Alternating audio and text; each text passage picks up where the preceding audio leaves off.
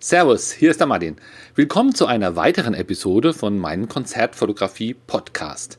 Du bekommst hier wöchentlich Tipps und Anregungen, wie du die Qualität deiner Konzertbilder und deiner Abläufe bei der Konzertfotografie immer mehr verbessern kannst. Und zwar ohne, dass du dir für viel Geld dauernd neue Kameras oder Objektive kaufen musst. Heute geht es um das Thema Ablegen von Daten. Das heißt, beim Konzertfotografieren entstehen so viele Daten, also du fotografierst jede Menge äh, Bilder, 300 vielleicht pro Konzert, beim Festival hast du 1000 und dann selbst bei dem Bearbeiten, wenn du die Bilder aussortierst, vielleicht mit Photoshop bearbeitest oder umrechnest in andere Formate, sodass es auf Instagram passt, mal mit Logo, mal ohne Logo, entstehen einfach Unmengen von, von Dateien. Äh, und in der heutigen Folge beschreibe ich mal, wie ich meine Daten archiviere. Man kann natürlich sagen, ach, muss man sich überhaupt keine Gedanken machen. Festplatten sind preiswert, kann man einfach alle speichern. Stimmt natürlich. Aber irgendwann sind auch diese preiswerten Festplatten voll, dann brauchst du auch wieder neue. Und du musst das Zeug ja auch immer wieder finden. Also es macht äh, schon Sinn, wenn man sich auch als Anfänger oder frühzeitig damit auseinandersetzt, wie man seine Daten speichert. Denn wenn du mal das zwei, drei Jahre gemacht hast und willst dann eine neue Struktur haben, das ist dann natürlich viel Nacharbeit und, und sehr kompliziert.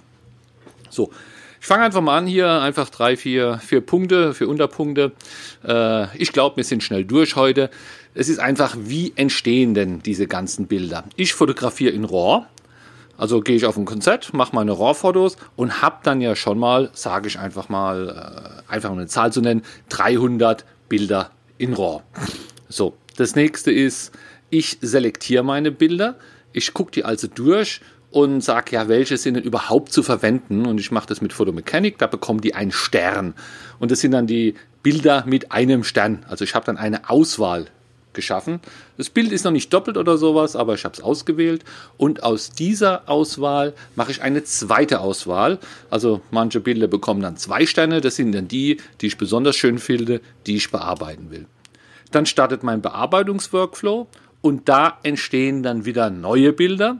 Das heißt, vorher waren es RAW, unbearbeitete und am Ende meiner Bearbeitung gibt es JPEGs in maximaler Auflösung.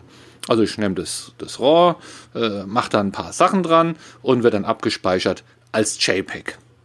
Manchmal, in Ausnahmefällen, kann es auch sein, dass du ein PSD hast, wenn dir wirklich viel am Bild liegst, dass du das da wirklich mit Photoshop noch ein bisschen bearbeiten willst. Und dann kann es auch sein, dass man da auch mal eine PSD hat. Ist aber eher selten. Deswegen sage ich jetzt einfach mal, es entstehen JPEGs. Also habe ich jetzt diese 300 Bilder am Anfang, die ich selektieren kann nach ja, ohne Stern, ein Stern, zwei Stern und die fertigen JPEGs. Und aus diesen fertigen JPEGs in Maximalauflösung mache ich all die anderen Versionen, die ich für Social Media zum Beispiel brauche. Also diese Maximalauflösung, die rechne ich klein fürs Web. Da kommt dann die Auflösung runter, die Qualität runter und es kommt ein Logo dran. Ich rechne die in bestimmten ja, äh, Formaten um, dass es auf Instagram gut aussieht oder dass es auf Facebook gut aussieht. Dann mache ich auch manchmal für Collage, ich mache gerne diese 9x9 Collage. Sieht, sind Quadrate, sieht so ähnlich aus wie Instagram, aber da braucht man natürlich nicht dauernd das Logo. Das heißt, aus diesen Bildern, die ich bearbeitet habe, um jetzt eine Zahl zu nennen, sage ich mal 10, entstehen also vielleicht nochmal 10 für Facebook, 5 für Instagram, alle 10 fürs Web und so weiter. Also hier gibt es dann auch nochmal Doppelte. So, und dann ist auch alles rum, ich habe alles gemacht, ich habe alles gepostet und jetzt muss ich entscheiden, welche Bilder ja, hebe ich denn überhaupt jetzt auf. Ganz klar, ich hebe die Bilder in maximaler Auflösung auf. Also die bearbeitet, den fertigen bearbeitet. Denn wenn bei mir irgendeiner anruft und sagt, er will die die Bilder kaufen, dann muss ich in Ordner greifen können, muss die fertig haben. Das sind also die Bilder in maximaler Auflösung. Die habe ich immer, die habe ich seit dem ersten Tag. Was ich nicht aufhebe, also was ich auch wirklich physisch wieder von der Platte lösche, das sind diese ganzen Social Media Formate. Also, wo sie für Facebook oder für Collagen gemacht sind oder für Instagram oder für Web. Also, wenn das Zeug gepostet ist, dann kann ich das auch von der Platte löschen. Hängt auch damit zusammen, dass man die ja sehr schnell wieder erzeugen kann. Also, angenommen, du brauchst nochmal fünf für Instagram vom Konzert, dann gehst in den Ordner Bilder maximale Auflösung startest da deinen Prozess und generierst dir halt die paar. Also da lohnt es sich nicht, diese Bilder jetzt äh, aufzuheben. Äh, da einfach, die erzeuge ich dann einfach neu. Kommt auch selten vor. Wenn es dauernd vorkommen wird, würde ich es wahrscheinlich aufheben. Dann habe ich ja einen Ordner mit den Bildern ohne Stern. Das sind ja welche, die haben mir gar nicht so gut gefallen. Trotzdem hebe ich die erstmal auf.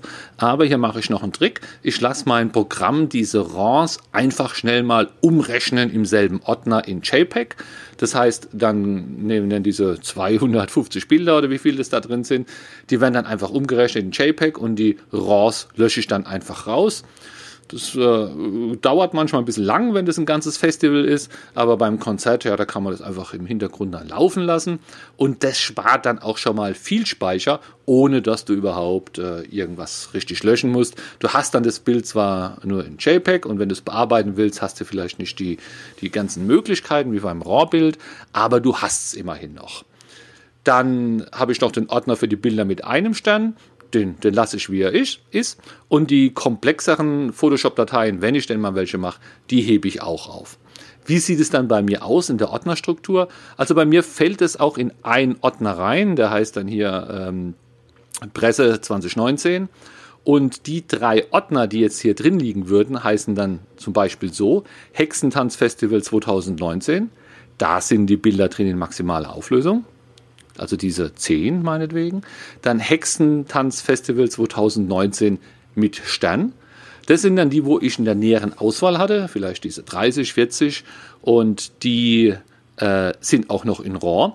Einfach, falls ich da nochmal was brauche, dass ich das auch nochmal in RAW hätte zum Bearbeiten.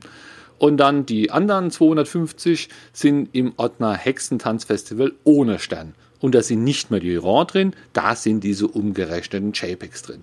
Also ich habe ja drei Ordner, fangen alle an mit Hexentanz Festival 2019. Das heißt, die sortieren sich auch alle untereinander. Ist, ist eine, eine, gute Sache und die sind alle zu finden im großen Ordner Presse 2019. Also so habe ich mich organisiert, so finde ich das dann auch sehr schnell. Die Bilder vom Amphi-Festival 2017 sind halt im Pressebilder 2017. A wie Amphi, ziemlich oben und da habe ich dann auch diese drei Ordner. So, und mein Plan ist jetzt, ja, zu löschen, ja, also bei, bei Bedarf. Ich habe hier, habe ich äh, die vorletzte Folge, glaube ich, erzählt, meine, meine NAS. Ich habe da eigentlich sehr, sehr viel Speicherplatz. Trotzdem, wenn man den vergeudet, dann ist das auch schnell voll. Das muss nicht sein. Und äh, deswegen lösche ich dann relativ schnell die Bilder ohne Stern. Also das waren welche, die haben mir eh nicht gefallen. Ja, die habe ich jetzt hier nur aufgehoben. Ja, eigentlich sollte man sie immer gleich löschen, aber man hat sie trotzdem mal noch ein paar Tage aufgehoben. Und da kann man ja dann immer mal schauen, halbe halbe Jahr oder so kann man draufgehen und einfach alle Ordner löschen, die irgendwie heißen ohne Stern. Und dann gibt es ratzfatz, gibt es dann wieder ordentlich Platz auf der Platte. Und man vermisst eigentlich nichts. Die Hexentanz-Festival mit Stern, also die, wo ich noch ganz gut finde, ja, da habe ich noch gar nicht so viel gelöscht. Das sind ja nicht so viel, braucht nicht so viel Platz, äh, kann man noch aufheben. Aber wenn jetzt irgendwas wäre, wenn ich zum Beispiel sage, ja, ich will noch mal nochmal ein Backup machen und oder in die Cloud sichern oder wie auch immer, da würde ich diese Versionen dann auch nicht nochmal mit sichern. Und äh, ja, eine Frage, die man immer wieder hat, lohnt sich denn das Aufheben der Bilder? Ja, ein klares Nein. Es ist wirklich ganz, ganz selten, und ich habe schon viel fotografiert und viel im Archiv, dass irgendwo einer anruft und sagt, hast du denn vom Amphi-Festival 2014 noch Bilder, und zwar welche, die du nicht veröffentlicht hast, sondern die, wo der Drama nochmal irgendwie zu sehen ist oder sowas. Also sowas kommt unheimlich selten vor. Und, und wenn es vor, vorkommt, ja gut, dann kannst du das Bild nehmen und verkaufen, aber überleg dir, was du an so einem Bild verdienst und musst da wirklich das ganze Zeug, Zeug aufheben. Ich hebe es ja trotzdem auf. Du hast es ja eben von mir erklärt bekommen, wie ich es mache. Ähm, aber eigentlich, wenn man mich jetzt fragt, lohnt sich die Aufheberei? Kann man machen, zwei, drei Wochen bis nach dem Event. Dann ist da eigentlich alles schon, schon erledigt. Äh, die Bands sind woanders aufgetrieben, ist aufgetreten, es, es gibt neue Bilder und da lohnt es sich halt wirklich nicht, die alten Bilder aufzuheben, weil du hast ja schon welche äh, bearbeitet und da sind ja die guten auch dabei. So lebe ich eigentlich ganz gut. Es geht auch eigentlich recht schnell. Wenn die, diese drei Ordner, wenn die erzeugt sind, kommen die auf die NAS und ja, da liegen sie dann erstmal, bis ich da alle halbe Jahr die ohne Stern lösche oder bis ich halt ja, irgendwie was anderes aufräumen will. Und glaub mir, du wirst wirklich sehr, sehr selten alte Bilder suchen. So, das war es heute auch schon, wie ich meine Bilder ablege. Und ja, dann hör doch einfach nächste Woche wieder rein. Bis dann, tschüss. Ich hoffe, diese Episode von meinem Podcast hat dir gut gefallen. Während beim Podcast immer alles theoretisch ist, gibt es aber auch eine Möglichkeit für dich praktisch zu üben. Im April am 26., 27. und 28.04. gebe ich wieder Konzertfotografie-Workshops. Die finden statt in Losheim, das ist im Saarland. Das ist so ja, 150 Kilometer westlich von Frankfurt am Main ungefähr. Der Workshop dauert immer einen Tag, fängt morgens an, geht bis abends. Vormittags ist Theorie, nachmittags fotografieren wir Bands. Es sind super Bands auch dabei, also nicht nur fotografisch, sondern auch von der Musik ist es ziemlich gut. Es ist halt Hatio Mortis dabei, Blutengel, Tanzmut, Mono Inc. Ich glaube insgesamt ja, 20 Bands. Hosiko ist dabei, da freue ich mich.